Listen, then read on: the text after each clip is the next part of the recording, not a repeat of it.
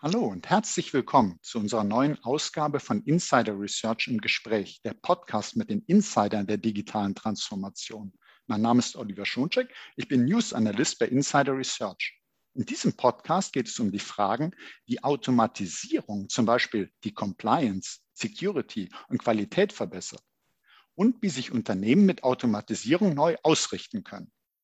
Wie zum Beispiel eine Studie von F5 Networks zeigt, implementieren 62 Prozent der Unternehmen Automatisierung und Orchestrierung in allen IT-Systemen und Prozessen, um Initiativen für eine digitale Transformation zu starten.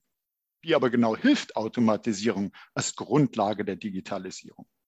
Darüber sprechen wir nun mit Christoph Steinhauer. Er ist Geschäftsfeldleiter Agile Methoden und Digitalisierung bei Profi AG und mit Jens Kassert. Er ist Subject Matter Expert Enterprise Open Source bei Profi AG. Hallo, Herr Steinhauer. Hallo, Herr Kassert.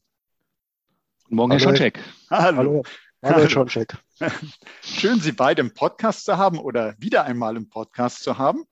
Äh, und ich würde direkt mal mit einer Frage an Sie starten, Herr Steinhauer. Und zwar, jeder hat so eine gewisse Vorstellung davon, was Automatisierung ist. Aber die Frage ist, was ist das genau? Was verbirgt sich dahinter?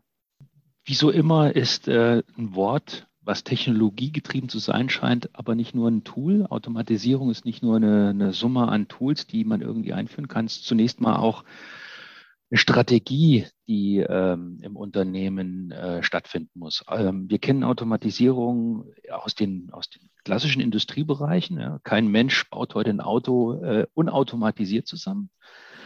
Und äh, im IT-Bereich geht es darum, möglichst viele manuelle Tätigkeiten, die in die, also die auch regelmäßige, wiederkehrende manuelle Tätigkeiten so zu ähm, verändern oder so zu, so zu behandeln, dass sie mit Automatisierungstools wiederholbar werden, damit natürlich Fehlerquellen reduziert werden, manuelle Arbeit reduziert wird und ähm, damit Geschwindigkeit auf der einen Seite, aber auch Qualität der bereitgestellten Dienste, die ich mit Automatisierung ähm, steuern kann, äh, deutlich erhöht wird.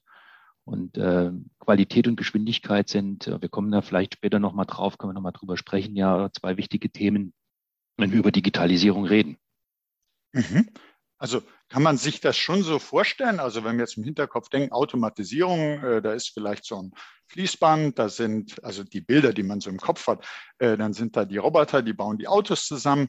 Und dann überlegt man weiter und sagt sich, okay, das ist Automatisierung im Bereich der Industrialisierung. Und jetzt haben wir die Digitalisierung. Und auch da gibt es so etwas, ja, eine Automatisierung. Und da wollen wir uns ja noch weiter darüber unterhalten, mhm. was das dort eigentlich bedeutet, was das ermöglicht. Und da hätte ich eine Frage an Sie, Herr Kassert. Äh, wir haben jetzt darüber gesprochen, was Automatisierung ist. Und da würde sich auch die Frage stellen, was kann man denn alles automatisieren? Ja, unter dem Begriff Digitalisierung äh, verbirgt sich ja eine Fülle, Fülle von Möglichkeiten, Opportunities, wie man es so nennen möchte. Digitalisierung heißt natürlich im Kern auch, ich baue neue Geschäftsprozesse digital. Das heißt, im, am Ende des Tages geht es auch um Software. Will mein, eines der typischen Einsatzgebiete von Automatisierungstechnologien und Plattformen ist halt der Bereich der Softwareentwicklung. Sei es, wie ich die Software baue, also durchgehende Prozesse, sei ich auch, wie ich die Software deploye, auf die entsprechende Infrastrukturen, Cloud-Umgebung oder ähnliches bringe. Das schöne Schlagwort Continuous Integration, Continuous Development spielt eine große Rolle. Hier ist der Schlüssel zum Erfolg ja schnell zu agieren und agil zu sein. Im Sinne, ich passe davon, ich passe mich an die Anforderungen an. Und da spielt natürlich Automatisierung eine massive Rolle, diese Prozesse eben mit gleichbleibender Qualität, gleichbleibender Geschwindigkeit, gleichbleibender Transparenz umzusetzen. Mhm, da, aber ich glaube, da wird jetzt an der Stelle schon, schon deutlich, äh, warum sozusagen, also wie digitale Transformation und Automatisierung zusammenhängen, weil Sie haben als Beispiel Software genannt, dass man da sowohl die Entwicklung als auch das Deployen, da kann man automatisieren, da hilft Automatisierung dabei. Und so landläufig würde man erstmal sagen, ah ja, ist genau, erstmal denkt man das Umgekehrte. Die Software hilft dabei, etwas zu automatisieren, aber auch die Software selber, wie man sie entwickelt, wie man sie ausrollt, wie man sie nutzt, wie sie zum User kommt, wie Funktionen auf bestimmte Bedürfnisse angepasst werden. Auch da kann man automatisieren. Ich würde gerne nochmal zurückgehen zu Ihnen, Herr Steinhauer. Und zwar, was ich eben jetzt gerade versuchte, so ein bisschen darzustellen, viele Unternehmen versprechen sich ja mehr Automatisierung durch die digitale Transformation. Also wenn man zum Beispiel sich vorstellt, in Industrie 4.0, was man da alles für Abläufe, physische Abläufe automatisieren kann, mit Hilfe von Software. Aber eben die IT-Automation hat ja auch eine zentrale Bedeutung für die Digitalisierung selbst. Und Sie haben eben schon so einige Vorteile etwas anklingen lassen. Da ging es so um das Thema äh, Geschwindigkeit, äh, Qualität. Vielleicht können Sie uns dazu auch noch mal was erzählen. Sehr gerne. Ähm, Automatisierung ja, wie der Jens gesagt hat, natürlich auf der Softwareseite, da gibt es auch schon ganz viel. Also ähm, äh, da geht ja auch das Thema agiles Arbeiten und Digitalisierung ist ja auch äh, so, ein, so ein Konglomerat an Begriffen, die sofort immer miteinander genannt werden. Also im Bereich der Softwareentwicklung sehen wir ganz viel automatisiertes ähm, ähm, Erstellen von Code.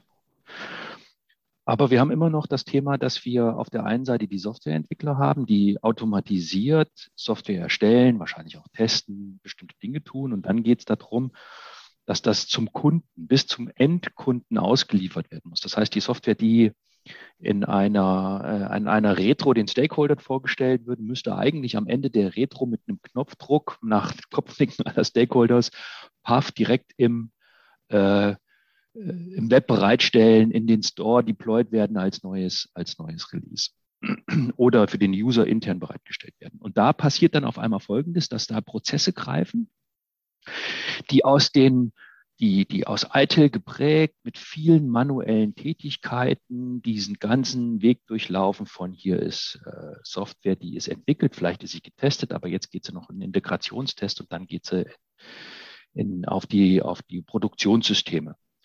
Und in diesem Umfeld passiert noch ganz viel manuelle Arbeit, weil die Prozesse das auf der einen Seite so erstmal geben und weil auf der anderen Seite Rollen und Aufgaben noch nicht ähm, so etabliert sind, dass es im Prinzip mit wenig Klicks auf Freigabeprozessen passiert, sondern es passiert mit viel Klicks in Systemen, die noch einmal ähm, ja, konfiguriert bereitgestellt werden müssen. Und diese Geschwindigkeit und dieser Weg, der nimmt Geschwindigkeit, der erhöht auf der anderen Seite auch Fehler. Natürlich gibt es die Gaps. Wir haben ja auch in einem anderen Podcast schon mal darüber gesprochen. Äh, wo sind da, warum macht man DevOps? Warum ist da so eine Integration und so eine Zusammenarbeit wichtig? Aber unabhängig davon, wie Teams zusammenarbeiten, ist eben diese Frage, wie die auch die Infrastrukturen, in denen Software läuft, vom Netzwerk über die ähm, äh, Surfer, alle Komponenten, die, die, die eine, eine Software eben braucht, wie die automatisiert viel schneller äh, bereitgestellt werden können und Änderungen, die notwendig sind, weil sich an der Software oder an dem Code etwas geändert hat, hinten in der Infrastruktur Änderungen ähm, herbeiführen, wie das quasi auch automatisiert, genauso wie heute Software automatisch eingecheckt, geprüft wird, da die, die Infrastruktur letztendlich, der andere Teil einer, einer digitalen Lösung, eben genauso schnell automatisiert bereitgestellt Und da geht es tatsächlich um Geschwindigkeit. Ähm, und da, denn manuelle Arbeit reduziert die nunmehr zunächst mal. Mhm. Und ähm, da, da, kann ich nicht anders als zu fragen, weil wenn man sagt, Geschwindigkeit nimmt zu, das erhofft man sich natürlich äh, bei der digitalen Transformation und Geschwindigkeit auch bei der Softwareentwicklung, beim Ausrollen steigt. Aber wie, wie steht es denn da um das Thema Sicherheit, Qualität, Compliance? Also so Punkte, wo man eigentlich bisher gesagt hat, Moment, gut Ding will Weile haben. Wir müssen uns das mal äh, in Ruhe anschauen, nicht, dass wir irgendwas ausrollen, äh, was unsicher ist, äh, was stark fehlerbehaftet ist, was gegen gesetzliche, vertragliche Vorgaben verstößt. Kann denn Automatisierung auch da helfen bei diesen kritischen Punkten? Wenn ich da antworten darf nochmal, Absolut. Und mit einem fetten Ausrufezeichen. Denn Automatisierung bedeutet, dass man alles das, was man tut, in Code schreibt. Und nicht mehr mit manuellen Klicks entlang einer, einer, ich sag mal, Klickanleitung ausführt, sondern wenn ich ähm, im, auf, der, auf dem Firewall im Netzwerk Sicherheitsrichtlinien und Vorgaben habe, die ich über Code verwalte, dann checke ich eine Änderung an meiner, an meiner, an meiner Policy für die Firewall, die checke ich als Code ein. Da kann die nochmal jemand freigeben per Mausklick. Das ist immer noch, man, das ist wahrscheinlich immer noch das Vier-Augen-Prinzip, was man braucht. Zum Beispiel bei Security, was auch Auditoren ähm, sehen wollen. Aber nach dem Klick passiert exakt das, was in diesem Skript ist. Und man kann eben diesen Test oder diesen, diese, diese, diese, diese Infrastrukturänderung vorher auch automatisiert testen. Das heißt, gerade in den Themen Security, gerade in den Themen Compliance, habe ich durch die Art und Weise, wie ich mein Verfahren ändere, durch Automatisierung eben eine hohe Zuverlässigkeit, aber auch eine hohe ähm, was die Ausführung angeht und was die Ausführung über verschiedene Systeme, also vom Dev bis, äh, bis zum Prod angeht, gleich. Aber ich habe natürlich auch die Auditierbarkeit da, weil Änderungen am Code nachvollziehbar geworden sind und viel einfacher auch im auditierbaren Bereich sind. Auf der anderen Seite, wenn ich merke, es ist etwas passiert, Fehler passieren trotz alledem immer mal wieder, dann kann ich relativ schnell über die Automatisierung auch Fehler eliminieren, Sicherheitslücken schließen, falsche Freigaben äh, wieder korrigieren oder sich verändernde Anforderungen durch, äh, gerade im Cyberthema sehen wir ja viel, äh, veränderte Anforderungen aus der Umwelt relativ schnell wieder in die Systeme ausrollen und bin damit natürlich, erhöhe meine Sicherheit, erhöhe aber auch die Fragen an Auditierbarkeit, an die Fragen von Governance und Compliance. Mhm. Ich, ich hätte noch mal eine Frage an Sie, Herr Steinhauer, bevor ich dann mhm. zu Ihnen, Herr Kasselt, komme. Und zwar, jetzt haben wir äh, gehört, also zum Beispiel in der Entwicklung kann man wirklich davon profitieren. Die Tester sind sicherlich auch glücklich, äh, wenn das äh, dabei hilft, die Qualität zu erhöhen, die Sicherheitsbeauftragten, die Compliance-Beauftragten. Also Automatisierung hilft an vielen Stellen im Unternehmen. Aber gibt es denn noch andere Stellen im Unternehmen, Rollen, Aufgaben? Kann letztlich jeder im Unternehmen von Automatisierung profitieren? Ich, ich glaube schon.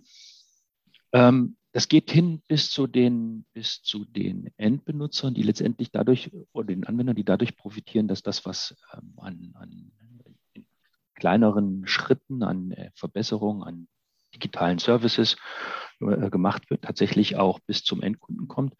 Aber wir haben auch auf der anderen Seite das Thema ähm, in der Infrastruktur, das ganze Thema, wir haben oft das Thema technische Schulden. Ja, wir können äh, über technische, Schuld, technische Schulden, über Automatisierung ähm, besser angehen und äh, auch da Änderungen, die gemacht werden, einfach viel einfacher oder oder oder ja, man kann da aufräumen. Ja.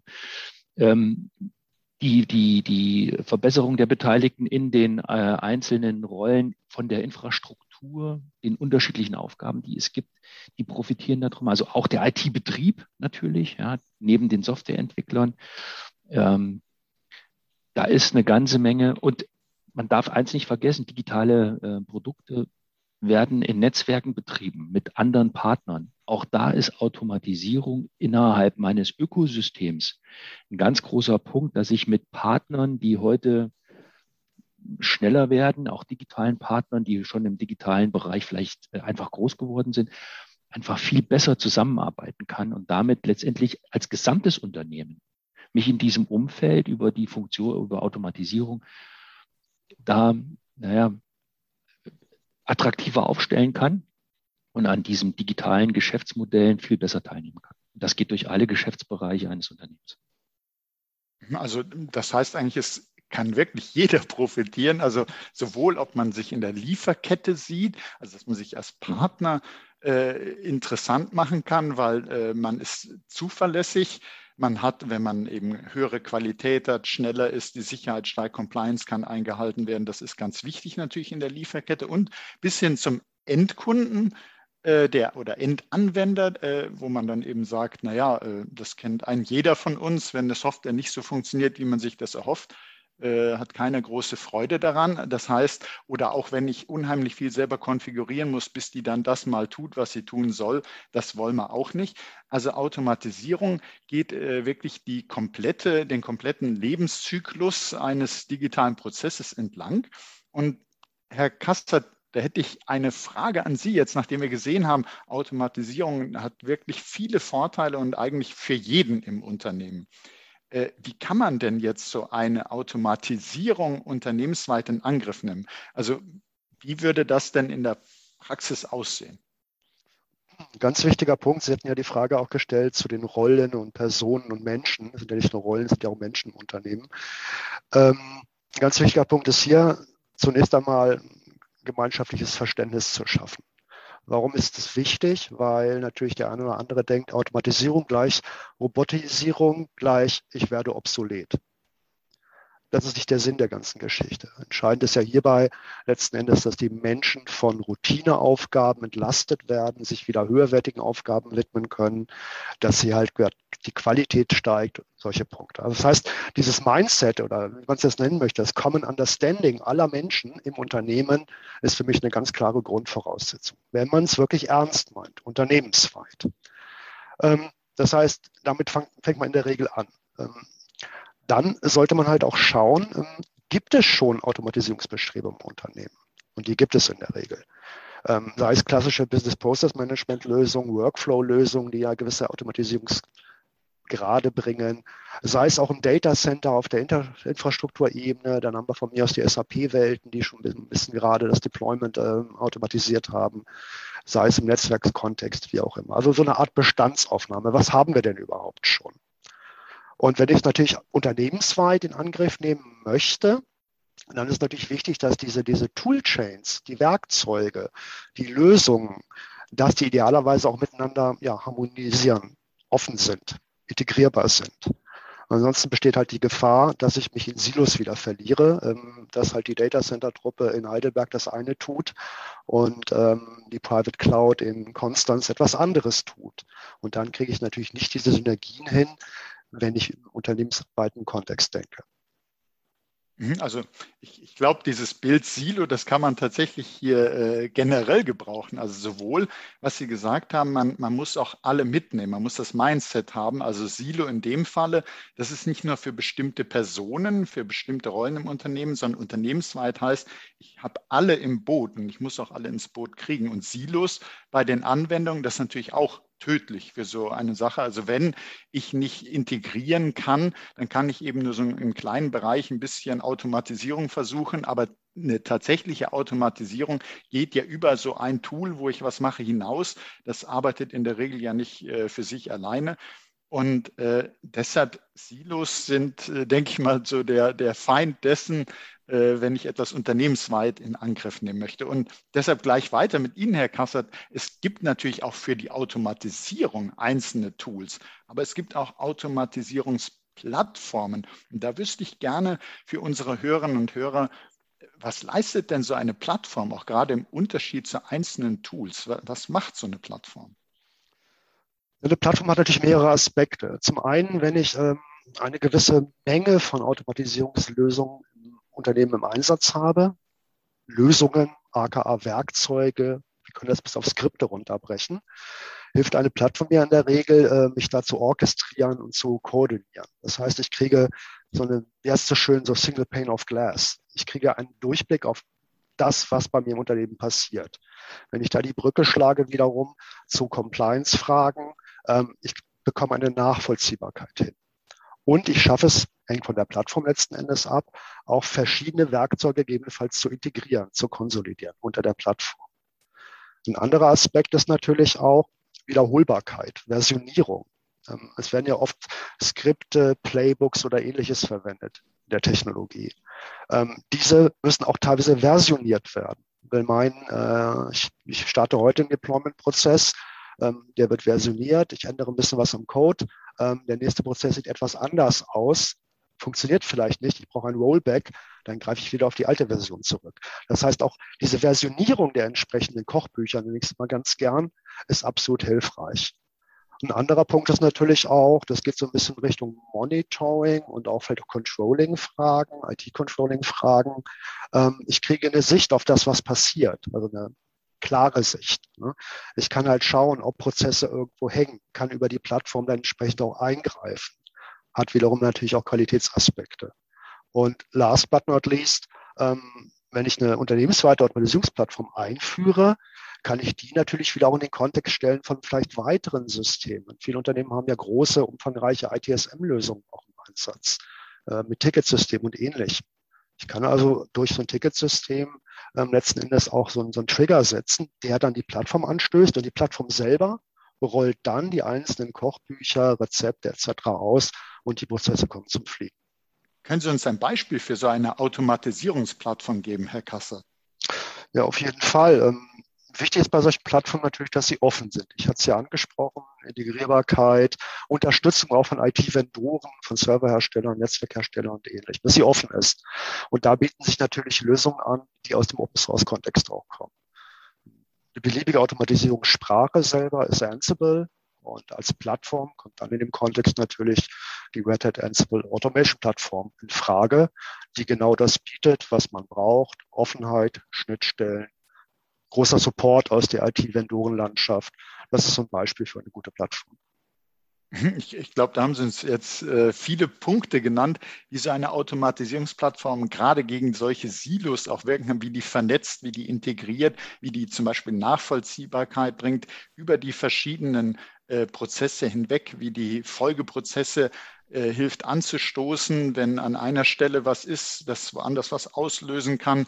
Und da wäre noch meine Frage an Sie, Herr Kassert, wie, wie kann man sich das jetzt denn vorstellen in der Anwendung? Können Sie uns vielleicht einen, einen Use Case für so eine Automatisierung nennen? Äh, so ein Steckenpferd von mir ist Security. Es kann gerne was aus der Security sein, aber auch jeder andere Bereich. Wir haben ja gesehen, Automatisierung macht überall Sinn. Ähm, hätten Sie da so ein Beispiel für uns? Das Thema Softwareentwicklung hatte ich ja vorhin schon mal kurz angeschnitten. Von daher nochmal zu zwei weiteren Einsatzszenarien. Ähm, nicht jede, jedes Unternehmen entwickelt heute ja schon Software. Ja. Ähm, entwickelt heute schon Software. Und mhm. ähm, was natürlich alle Unternehmen haben, IT-Infrastruktur. Ähm, dort werden Computing-Ressourcen, Storage-Ressourcen, Server-Ressourcen etc. deployed. Und die müssen natürlich gepatcht werden, ausgerollt werden und ähnliches. Es kommen Containertechnologien hinzu. Virtuelle Maschinen kennt man, ist aber noch Containertechnologien. Das ganze Deployment dieser Instanzen lässt sich wunderbar automatisieren. Hilft also den Menschen, die klassischerweise im Data Center sind, neudeutsch vielleicht in der Private Cloud. Im Security-Kontext bietet es sich auch an. Wenn ich mal mir Gedanken mache über ganzheitliche Security-Prozesse. Ich habe ein Event, irgendein Alert, ähm, bin angegriffen worden, dann wird dieser Fehler aufgenommen. Da habe ich vielleicht eine Lösung vom Hersteller X im Einsatz, eine Firewall, äh, ein Antivirussystem, was auch immer. Ähm, es geht in Logging-Prozesse rein, es geht in, in auch ähm, ja, Dokumentationsprozesse rein. Software muss geändert werden, also die Behebung der Sicherheitslücken, da kommen vielleicht wieder andere Werkzeuge zum Tragen.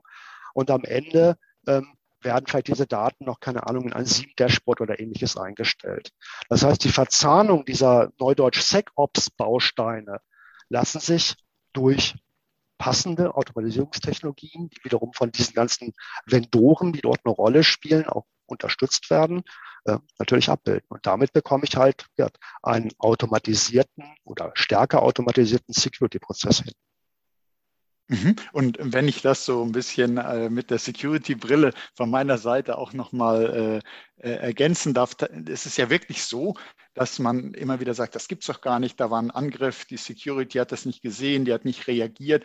Und wenn man dann genau hinguckt, dann stellt man fest, Mensch, da gab es ein, zwei, drei Tools, die haben da tatsächlich was festgestellt, dass da ein Angriff war, aber die konnten das nicht mitteilen, die konnten keine Folgeaktionen einleiten, die können nämlich nur melden, aber die können nicht abwehren. Und deshalb ist in der Security eben Orchestrierung und Automatisierung so ganz entscheidend und über äh, eben so einzelne Tools, über Lösungen eines Anbieters hinaus, sondern äh, sozusagen anbieterübergreifend im ganzen Unternehmen, eigentlich über das Unternehmen hinaus äh, muss da automatisiert und orchestriert werden. Deshalb finde ich eben Security auch ein ganz wichtiges Beispiel, weil eben da oft gesagt wird, das kann ja nicht wahr sein, das ist nicht aufgefallen, das ist aufgefallen, der Angriff in vielen Fällen, aber man kann nichts draus machen, weil eben die Folgeschritte dann fehlen. Ähm, Vielleicht darf ich Sie, äh, Herr Steinhauer, nochmal zum Abschluss mit einer äh, Frage kontaktieren. Mhm. Und zwar, ähm, wenn, wenn man das jetzt so hört, ich stelle mir vor, das Unternehmen, ob jetzt äh, mein Steckenpferd Security oder irgendwas anderes, ich habe ein Automatisierungsvorhaben im Unternehmen. Wir haben ja gesehen, es gibt ganz viele Bereiche, wo Automatisierung helfen kann. Wie, wie gehe ich das denn jetzt an? Äh, wäre zum einen meine Frage, also welche Schritte sollte man denn jetzt machen? Und vielleicht können Sie uns da auch verraten, was wird denn da gerne vergessen bei den Schritten? Äh, so ein Punkt, jetzt so aus unserem Gespräch heraus, würde ich sagen, was wahrscheinlich gerne vergessen wird, ist die Leute an Bord zu holen. Aber vielleicht haben Sie äh, weitere Punkte von uns. Wie sollte man Automatisierung angehen? Was sollte man nicht vergessen? Und dann wird mich natürlich noch interessieren, wie können Sie als Profi AG denn dabei helfen? Äh, das ist eine gute Frage. Also auch, wie wir helfen können, aber die kommt zum Schluss, die Antwort kommt zum Schluss. okay, ja. Und Sie haben, Sie haben den wichtigsten, den wichtigsten Punkt an, äh, angesprochen. Automatisierung ist, wenn ich es nur als Technologie und Tool oder Plattformfrage betrachte, ähm, niemals vollständig. Durch Automatisierung verändert sich die Arbeitswelt vieler, gerade in der IT, ähm, ansässigen Kollegen. Allein das Thema, dass ich äh, eine Änderung an einer Infrastruktur, wie es der Jens gerade beschrieben hat, zum Beispiel, äh, dadurch äh, vornehme, dass ich Code erzeuge und einchecke und nicht, mich nicht mehr als Admin auf System einlogge, um bestimmte Dinge zu klicken oder zu konfigurieren oder zu machen. Das ist ja schon mal eine Änderung, die in der, äh, in der persönlichen Arbeit von, von Mitarbeitern eine Rolle spielt. Ähm, das heißt, ich muss die Individuen abholen, ich muss aber auch die Gruppen abholen und sagen, die Art und Weise, wie, ähm, wie, wie eure Arbeit stattfindet, ähm, die, die richtet sich nach, nach vorne. Ich kann mich jetzt um viele neue Dinge kümmern. Also ein, eine, eine Folge von Automatisierung ist ja tatsächlich die, die Reduzierung dieser ungeplanten Arbeit. Also wenn ich, wenn ich automatisieren kann, und äh, das war das Thema Qualität erhöhen, äh, damit Qualität erhöhen kann oder eine gleichbleibende Qualität sicherstellen kann durch den Betrieb, dann kann ich ja ähm, mich anderen Projekten widmen. Das heißt, ich habe als IT-Betrieb zum Beispiel Zeit, Infrastrukturmaßnahmen voranzutreiben, die ich vorher nicht hatte, die aber auch wieder automatisiert. Das heißt, die Frage an Kultur, an die individuellen Skills, die und an die Themen, die ich mit, äh, dann bearbeiten will, die, die verändert IT-Umgebung. Und da wird ganz viel, da ist natürlich ganz viel zunächst erstmal Distanz, Angst auch da, wie wird das morgen sein, wenn ich da arbeite? Das geht doch nicht. Ja, Vertrauen in die Sachen. Man muss Mitarbeiter entwickeln, man muss die Zusammenarbeit in, mit und in und zwischen Teams äh, ändern. Also viele von den Dingen, die in den, in den Bereich Kultur und Prozesse fallen, werden da ähm, oft nicht betrachtet, weil man IT-getrieben gerne nur sich um Technologie kümmert.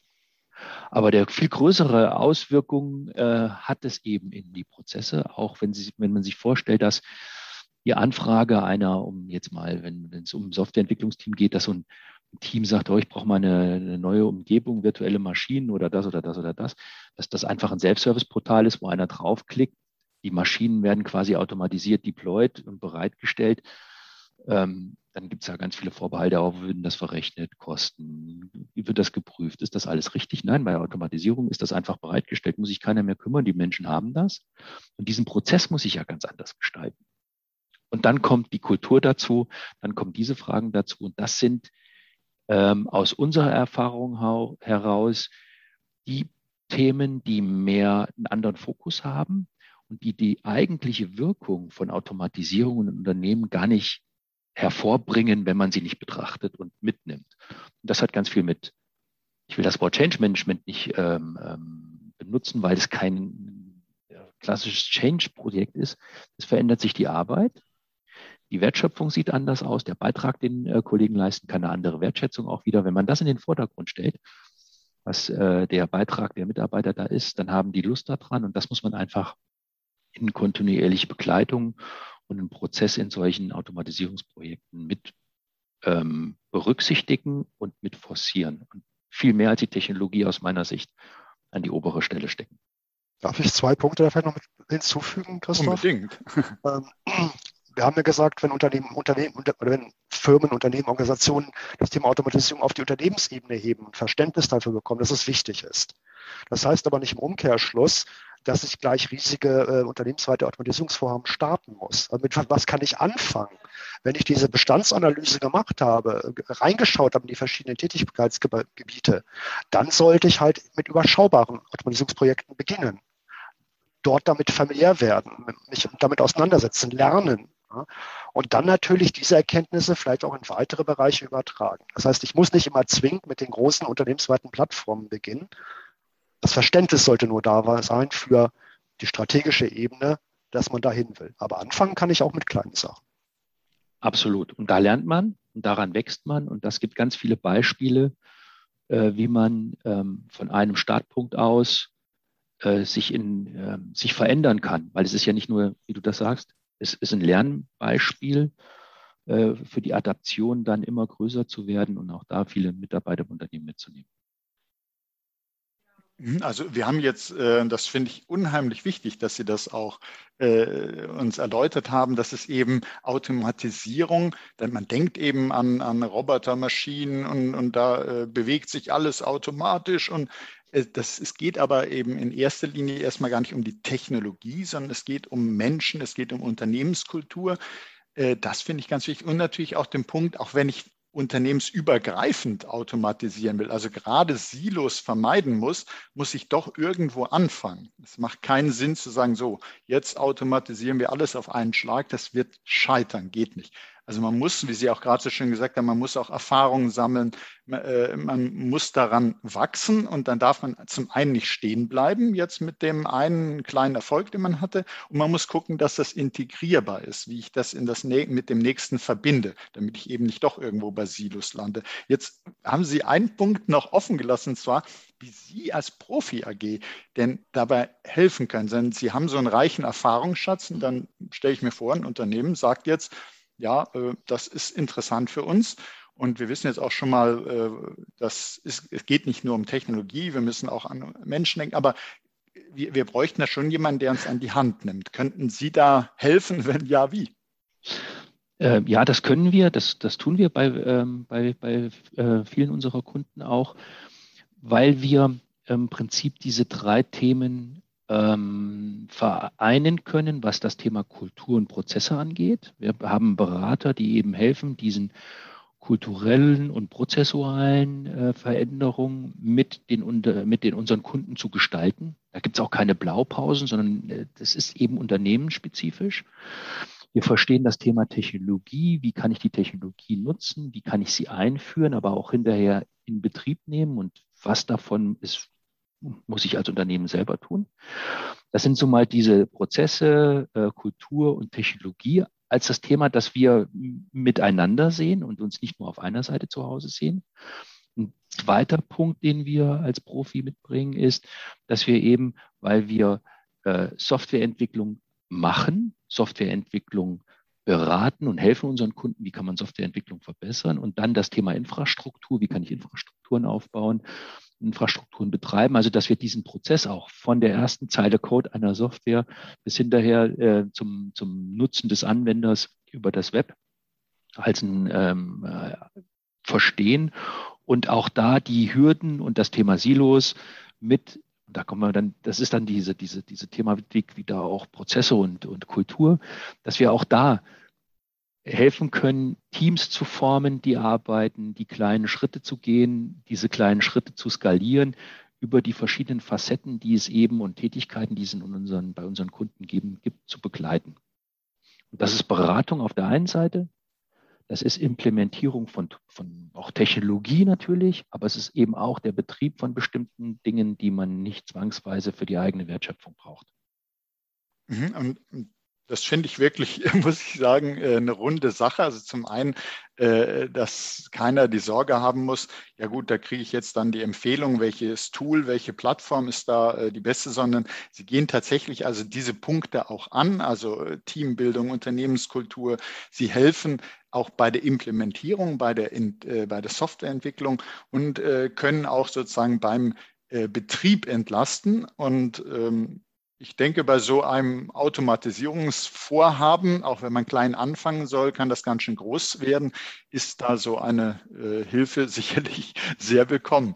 Und eine weitere Hilfe neben diesem Podcast äh, wird auch sein, dass wir zu dem Podcast Show Notes veröffentlichen. Also da gibt es dann Links, die das noch weiter äh, ausführen äh, das Thema Automatisierung, aber auch äh, ihre Leistungen, dass man sich damit noch weiter vertraut machen kann.